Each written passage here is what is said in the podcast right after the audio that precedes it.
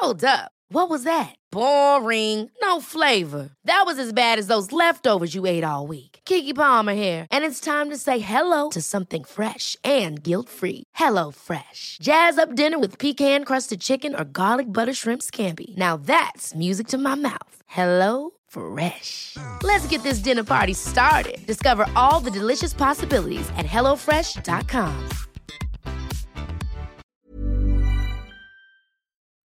Buenos días, buenas tardes, buenas noches o feliz insomnio. No sé qué hora sea esta en este momento que están escuchando el podcast. Lo que sí sé es que me llamo Ariana Bustos Nava y me hago llamar la señorita etcétera. ¿Saben por qué me, hago llamar así? Pues porque busco una excusa para darle nombre a eso de que siempre hay un etcétera de cosas que hacer en la ciudad. Esta semana me costó un poquito retomar el ritmo luego de- del fin de semana largo, pero eso no me impidió seleccionar varias actividades divertidas para ustedes. ¿Están listos? La guía del fin de semana, con la señorita etcétera. Empezamos con un evento que trae la buena estrella desde su nombre. Se llama el Galletón. ¿Quién puede resistirse a unas galletitas? Ni Santa Claus. Esta es una iniciativa que reunirá a distintos galleteros de la ciudad para recaudar fondos. Estos fondos se donarán a la Fundación Hogar Dulce Hogar. Esta institución, les cuento que es de asistencia privada y surgió en 1985. Desde entonces brinda atención a menores en estado de abandono o situación en riesgo. Y este espacio además cubre pues sus necesidades básicas de alimentación, salud, vestido, educación y desarrollo. ¿En qué consiste el galletón y cómo participar? Bueno, el donativo inicial es de 50 pesos, que es el costo de la entrada. Dentro del galletón podrán comprar galletas, obviamente, eh, de diferentes locales de la ciudad. Por ejemplo, está ahí Casaniza, Delirio, La Galletería, Matcha Mío y Dolce Core. Elegí estas porque pues son las que ya he probado y la verdad es que me gustan mucho. Entre, bueno, otras más. Menciono estas como les digo, pues porque ya las probé, entonces pueden este, echarle ahí un ojito. En el galletón también habrá cafecito como el de Alma Negra y una barra de carajillos patrocinada por Local 43. Así que tenemos con qué acompañar nuestras galletitas. También va a haber un milk bar en el que podrán personalizar su bebida. Van a elegir ahí leche entre distintos sabores como, la, como el chocolate, vainilla, fresa. Si quieren con chispitas de chocolate, con frutas o cereales. Bueno, en fin, ahí está como para, para almorzar porque empieza a las 12 del día o ya casi para la cena porque termina a las 9 de la noche. Además habrá un taller de decoración gratuito en el que podrán aprender y experimentar precisamente en todos los elementos decorativos que puede llevar una galletita. Y otra de las cosas que están, están divertidas es que estará por ahí el mismísimo Come Galletas de Plaza Sésamo promoviendo la compra pues para contribuir a, a esta asociación privada que es Hogar Dulce Hogar. Esto sucederá el 21 y 22 de septiembre en el Foro Indie Rocks, allá en la colonia Roma, exactamente en la calle 39 de la Roma Norte. Como les mencionaba, eh, va a empezar a las 12 de la tarde, o 12 del día, mediodía, y terminará a las 9 de la noche. Si quieren seguir la conversación, pueden echar ojo al Facebook, que es Facebook Galletón Diagonal MX. Hervir la nata y verter sobre el chocolate troceado. Mover bien hasta que todo el chocolate se haya derretido. El recomendado. Y para presentar a nuestra invitada esta semana, necesito darles un contexto. El pasado 4 de septiembre, el sistema de transporte colectivo Metro cumplió 50 años y aunque mucho, mucho se ha hablado de la movilidad y de su historia, yo quise enfocarme en algo que, que la verdad me resulta fascinante y es lo que sucede respecto a la cultura en el metro. Como usuarios sabemos que hay varias galerías fijas, estaciones temáticas, piezas arqueológicas y hasta un museo. También suceden a diario conciertos, funciones de cine y bueno, hasta un mapping ahí en la estación Pino Suárez, que les he contado por ahí en la fanpage, que sucede en especial los jueves a eso de las 9 de la noche. Por eso me siento muy contenta de poder hablar esta ocasión con Vanessa Bojorques. Ella es coordinadora de cultura del Centro de Transporte Colectivo Metro. Pues muchas gracias por tomar la llamada y aprovecharé los 50 años recién cumplidos del Metro para preguntarte si tenemos como el registro de cuál sería la primera galería o espacio cultural subterráneo que se instaló en el Metro. Sí, la primera, el primer espacio cultural se da el 4 de septiembre de 1969, Ajá. justo con la inauguración del metro, que es la exposición eh, que estuvo ubicada a lo largo de la glorita de insurgentes y durante toda la línea 1, Ajá. que era de Zaragoza a Chapultepec. Es una exposición que hace Eduardo Terraza, que es un registro fotográfico que se hace un levantamiento en todo México eh, que se llama Imagen México y justo la idea era eh, que todos somos distintos mexicanos y somos parte de distintos Méxicos. Buenísimo. A partir de ahí eh, surge una serie de, bienes culturales que se van ubicando dentro de la planeación de las estaciones. En el caso de Línea 2, por ejemplo, siempre estuvo contemplado los murales de Rina Lazo, que son unas reproducciones de Bonampak, así como las reproducciones prehispánicas que se encuentran en la misma estación. De igual manera, en Zócalo, el tema de las maquetas que fueron de los primeros elementos que se consideraron para salir hacia la Plaza de la Constitución.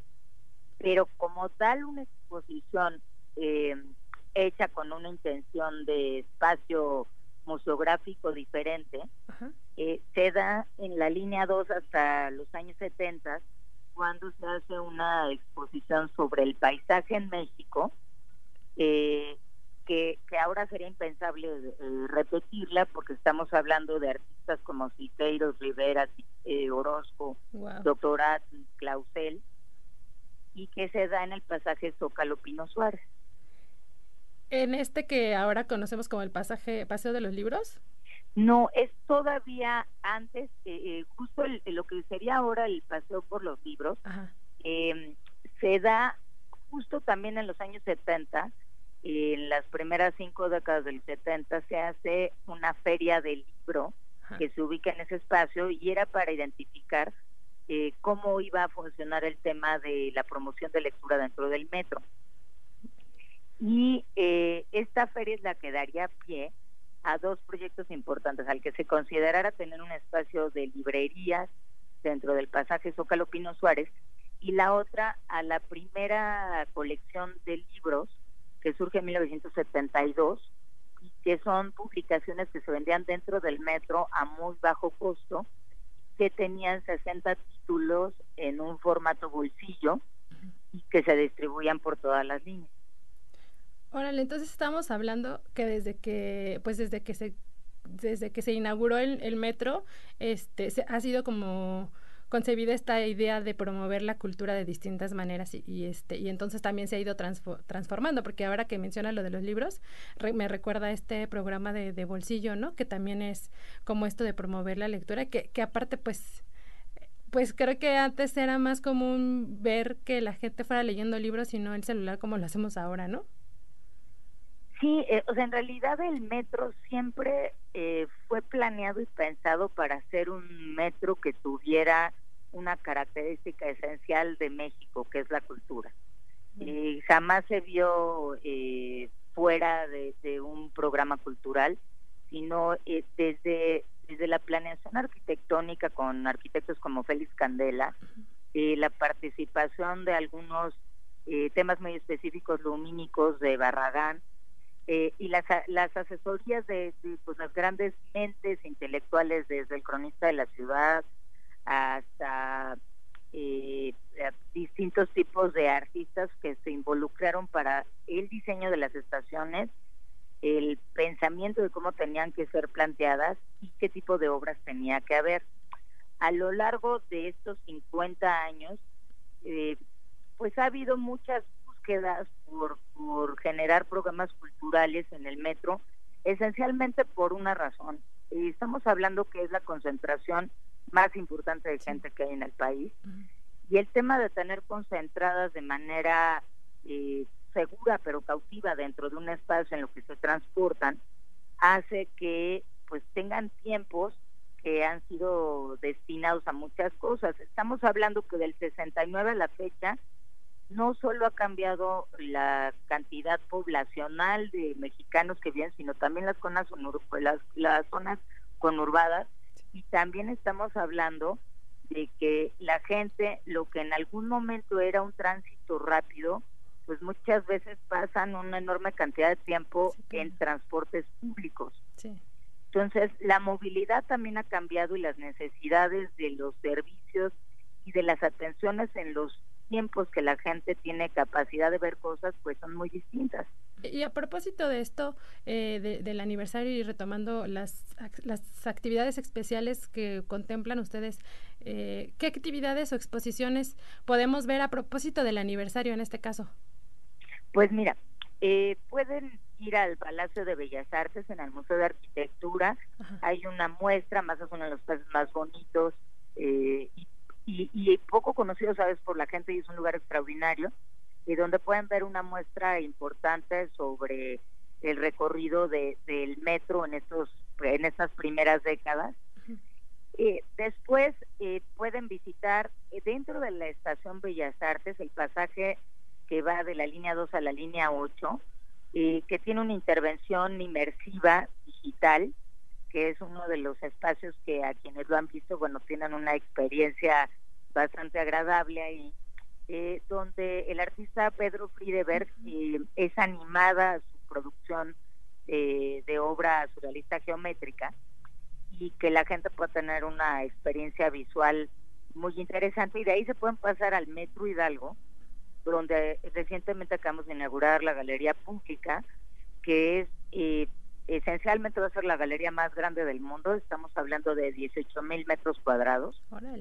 Eh, y en estos 18 mil metros pues está eh, lleno de cuadros, en vez de los muros llenos de propagandas o de anuncios o de olores feos, pues ahora es una estación muy agradable, llena eh, y acompañada de obras de arte, que además fueron hechas con una curaduría de Aldo Flores que elige dentro de un proyecto que se llama Involuntari una serie de piezas. Involuntari trata de estas eh, obras de manera involuntaria que tienen que ver con eh, que todos podemos encontrar en estética en, cualquier espacio. Entonces son una reflexión sobre el, pues la estética del, del pues de lo público, también pues invitarlos a lo a lo tradicional que vale la pena ir que es el caso pues de la Adoratoria Hijéca Tulempino Suárez, línea 2, eh, pues que es, eh, es la, el espacio arqueológico más visitado que tiene nuestro país y que vale la pena visitarlo no solo para hacer el transbordo, sino para conocer el espacio eh, y conocer la historia de las excavaciones y de todo lo que se va hecho en, en conjunto con, con, con, la, con, la, con el descubrimiento de la zona y la importancia que ha tenido esta zona con tanto con la historia de la creación de salvamento arqueológico como la ley de zonas y monumentos arqueológicas e históricas del país. Eh, vale la pena también revisitar las maquetas para algo que poca gente sabe, es que la maqueta eh, dedicada al periodo prehispánico es la maqueta de templo mayor más actualizada del, del mundo entero. Órale es la única que tiene los registros de los últimos hallazgos de Templo Mayor. ¿Esta es la que está en el, en el Zócalo no? En la salida hacia Catedral o hacia Palacio Nacional. Esa salida, eh, de hecho, va pasando tres periodos, que es siglo XIX, virreinal y prehispánico, para concluir en la historia actual de la Plaza de la Constitución. Wow, pues es que, sabes, a mí de lo que me gusta y por lo que también me, me resultaba emocionante platicar contigo, era recordar que pues por el solo costo de, de la entrada al metro puedes eh, acercarte a toda esta historia que tenemos en, en, la ciudad y en México en general. Sí, yo creo que es el espacio más barato para tener, o sea, puedes nunca salir del metro y podrías ver un mamut en Talismán, el Museo del Metro en Ispac Línea 12 que tenemos además una muy bonita reflexión sobre la estética del metro. Eh, y podrías ir al cine, ¿no? en Zapata, línea 12, de manera gratuita. O sea, de hecho, si dentro de los planes uno le destinara un día al metro, podría tener uno una visita muy importante de ciencia, arqueología, paleontología, cultura, arte, murales, cine, es decir, de todas las experiencias, más los proyectos escénicos que pues que hablamos de que tenemos algunos de los más importantes festivales de danza y todo el tiempo tenemos presencia musical muy importante dentro de las estaciones. Casi pues todos los días, ¿no? Tienen cosas todos los días. Oye, y ahorita ya nos contaste de algunas estaciones pues interesantes de visitar y recientes como la de la de Pedro ahí en, Bellas Artes, pero cada cuándo cambian de, exposición y en este caso, bueno, la de Pedro no sé cuánto tiempo estará ahí o, pues para tener una idea de, de también cada cuándo se está cambiando. En el caso de Pedro Friedeberg, yo creo que por la importancia del proyecto, pues vale la pena dejarlo un buen tiempo para que más gente pueda pueda conocer el proyecto. Pero en el caso de las vitrinas culturales que tenemos en distintas estaciones, eh, más o menos el tiempo y la estadía es de dos a tres meses. Es importante mencionar que tenemos una enorme cantidad de solicitudes para, para ser parte de las vitrinas culturales y que hay un consejo que eh, nos permite hacer una selección de las obras, particularmente porque la intención es, dado que es la ciudadanía la que está ahí, pues queremos dar los mejores materiales y las mejores exhibiciones, porque será la que claramente será eh, observada por, por las personas usuarias del metro. ¿Y hay algún lugar donde podamos revisar estas actividades que, que suceden a diario? Claro que sí, está en la página web, que es Metro CDMX, o en nuestras redes sociales todos los días se pone la actividad del día, sobre todo estamos hablando de las que son fluctuantes, eh, que es arroba Metro CDMX, y todo el tiempo en redes sociales estamos dando las actualizaciones de los eventos que van a, van a estar ocurriendo en, pues en el espacio de toda la, la red del metro. Muy bien, pues creo que esto resultará interesante para los que escuchan porque nos da como esta oportunidad de ver distinto también donde transitamos, ¿no? A mí me gusta, por ejemplo, en Bellas Artes, cuando estoy esperando el metro, que hay ahí algunas piezas prehispánicas, incluso a veces me toca ver así alguna señora maquillándose sentada casi a, a los pies de alguna deidad o algo así, y se me hace muy padre poder ver como estos paralelismos, ¿no? O sea, está está, está, está, está enriquecedor también.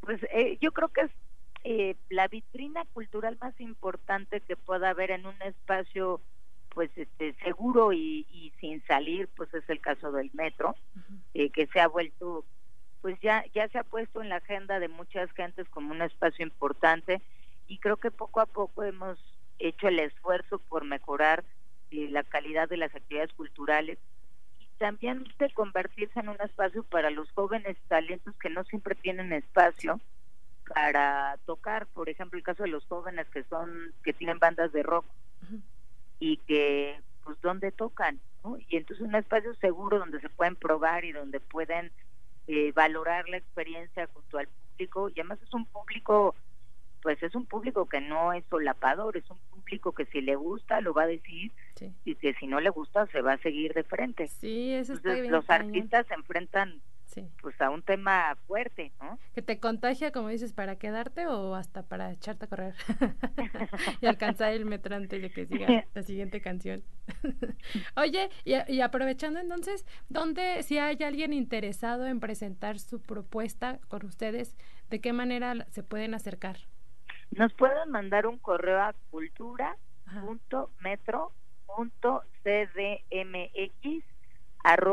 gmail.com o pueden eh, visitarnos en Valderas 56, planta baja, eh, sería en la dirección Indios Verdes, donde se encuentran las oficinas de cultura. Ah, buenísimo. Déjame pensar qué, qué performance me armo para ir a, a llevar mi propuesta. Sí, por favor. Eh, además, este, a ti que te queremos tanto. gracias. Oye, bueno, pues muchísimas gracias por contarnos todo esto, este, por tu tiempo y antojarnos más estar, pues, en el metro de con una vibra distinta, ¿no? A la que estamos acostumbrados por, por la prisa, el estrés y todas estas cosas. Pues esa es la idea, que a lo mejor una, una pequeña burbujita de tu tiempo. Sí viendo otra cosa puede cambiar tu estado de ánimo. Y para la siguiente recomendación quiero contarles de un espacio público histórico en la Ciudad de México, la Alameda Central. Desde su fundación en el año de 1592, este espacio ha sido un punto de reunión de locales y visitantes, pero ahora en, pleno 2019 quiere reforzar su esencia con un programa turístico que se presentó justo la semana pasada. Se llama Una tarde de orgullo en la Alameda Central. La intención es promover las tradiciones mexicanas a través de presentaciones especiales como demostraciones de charrería, funciones de baile folclórico y la presencia de la policía montada, así que van a ver a los caballitos por ahí este, posicionados por el kiosco que está en la Alameda Central. Esto sucederá los jueves y los sábados de septiembre y así hasta el mes de diciembre. No me lo confirmaron, pero me lo dejaron ahí un poquito entredicho, que van a estar cambiando las actividades, pues depende de la temporada. Sabemos que pues este, entre octubre y noviembre ya viene Día de Muertos, entonces seguramente van a estar seleccionando actividades alusivas a la temporada y pues va a ser jueves y sábado. Los jueves va a ser a las 5 de la tarde y los sábados a las 16 horas, bueno, que son las 4 de la tarde, ahí como les decía, en el kiosco de la Alameda Central. Y para que se les antoje la visita y porque me gusta darles muchos pilones, les quiero contar algunas curiosidades de este espacio. Por ejemplo, sé que su nombre es Alameda porque originalmente los árboles que tenía eran álamos, por eso se llamaba Alameda. Ya después se cambió ahí a sauces y fresnos y pues ahorita ya hay una mezcla, pero bueno, su origen viene por los álamos. Hay ocho esculturas y fuentes. Los nombres son las Américas, Neptuno, las ninfas 1 y 2, Mercurio, Primavera y Venus, todas correspondientes a la mitad del siglo XIX. También quiero contarles que las fuentes más recientes están ubicadas en cada esquina de la Alameda, son cuatro.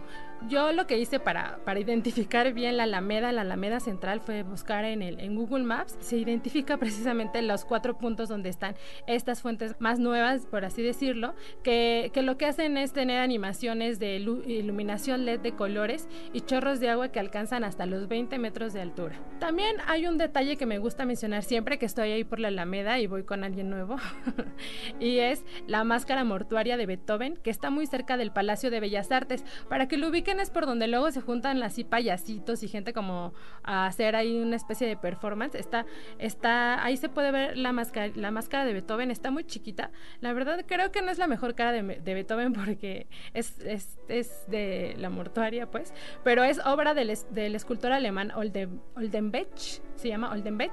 Está hecha en bronce negro y fue un obsequio de la colonia alemana de 1921 para conmemorar el centenario de la novena sinfonía. Entonces, si se paran por ahí cerca de la de Bellas Artes, van a poder ver esa carita. Está, de hecho, está como volteada, se ve medio creepy, pero tiene este fondo histórico. Y ya para acabar con estos datos curiosos sobre la Alameda, pues no olviden visitar precisamente el Museo Mural Diego Rivera, que resguarda el mural Sueño de una tarde dominical en la Alameda. Su ubicación original era el Hotel del Prado, inmueble que pues fue afectado en el terremoto del 85, pero este mural precisamente nos deja ver cómo también había esta mezcla de clases sociales y convivencia en precisamente en la Alameda Central.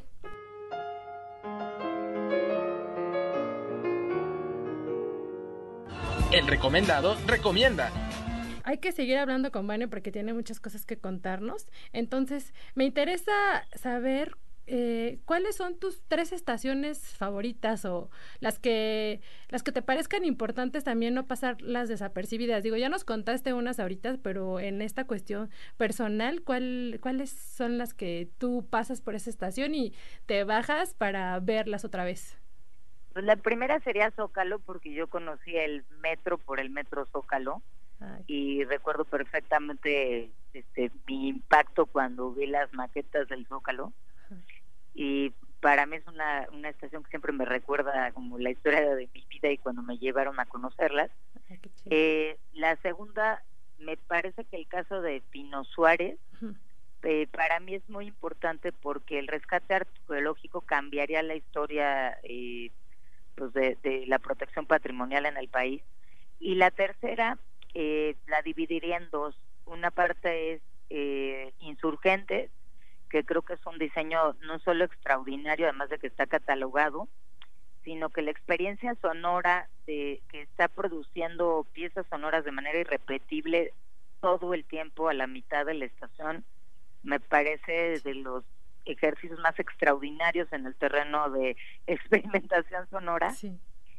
Y la otra, eh, yo diría que a mí el cine me ha brindado eh, muchas experiencias eh, enriquecedoras y aleccionantes de la importancia de llevar cultura a todos los espacios y que sean parte de la gente. Ay, qué padre. Yo quiero agregar a, tus estaciones favoritas, por ejemplo, y que precisamente tú, tú, me, tú me enseñaste esa, activa, esa activación que sucede los jueves en Pino Suárez, que es el mapping, ¿no? Que se... Que, que, bueno, de hecho por ahí escribí algo, pero fue, fue gracias a que tú me dijiste que sucedía a las nueve de la noche y todos los Sí, a veces cambiamos de horario porque dependemos de, de los horarios de, en los que se oscurece la ciudad. Ah, sí es cierto. Pero igual Pero como... está entre las 8 y las 9 de la noche. Ah, buenísimo. Pues sí, para que se, se den una vuelta y, y vean esa historia, pues como de una manera también dinámica, ¿no? Y que además dura cuatro minutitos, Sí. no les quitan mucho tiempo. Y además también la estación esta de, de Metro Insurgentes, a mí lo que me gusta hacer cuando llego ahí, eh, por lo regular llego como del Metrobús y ahí me subo al metro, eh, cuando pasas los torniquetes, ese domo que, como, que está ahí en medio, entre que decides si te vas a, a Observatorio a Pantitlán, tiene una acústica bien interesante. Me ha Ah, pasado que luego me pongo a- hasta así a, a pegar con el pie o, aplaudir o algo y se genera el eco y está pues está divertido hacerlo porque creo que provocas un poco a la gente y también se para a ver qué está pasando, ¿no? O incluso cuando hay como personas contándose algo que de pronto se dan cuenta que todos lo estamos oyendo. ¿no? Sí. Buen, buen tip para no contar secretos en esa estación. bueno, pues muchísimas gracias por esta charla tan, tan divertida y este y interesante sobre todo. No, gracias a ustedes y gracias por preocuparse por la cultura subterránea. ¿Qué les pareció el podcast esta semana? Espero lo hayan disfrutado tanto como yo y que de ahora en adelante, en su transitar por esta ciudad, por el metro o la Alameda, tengan más información que les permita apreciar de manera distinta estos lugares. Gracias por quedarse hasta el final de esta entrega. Les recuerdo que pueden escribirme a mis distintas redes sociales. En Facebook estoy como la señorita etcétera, en Twitter, en Instagram también la señorita etcétera o arritmia. Ahí estaré esperando sus comentarios, sugerencias, críticas o peticiones. Gracias por la guía y apoyo de Mitzi Hernández, productora de este espacio, y a ustedes hasta la próxima. Ever catch yourself eating the same flavorless dinner three days in a row? Dreaming of something better? Well, HelloFresh is your guilt-free dream come true, baby. It's me, Gigi Palmer. Let's wake up those taste buds with hot, juicy pecan-crusted chicken or garlic butter shrimp scampi. Mm. Hello Fresh. Stop dreaming of all the delicious possibilities and dig in at HelloFresh.com. Let's get this dinner party started.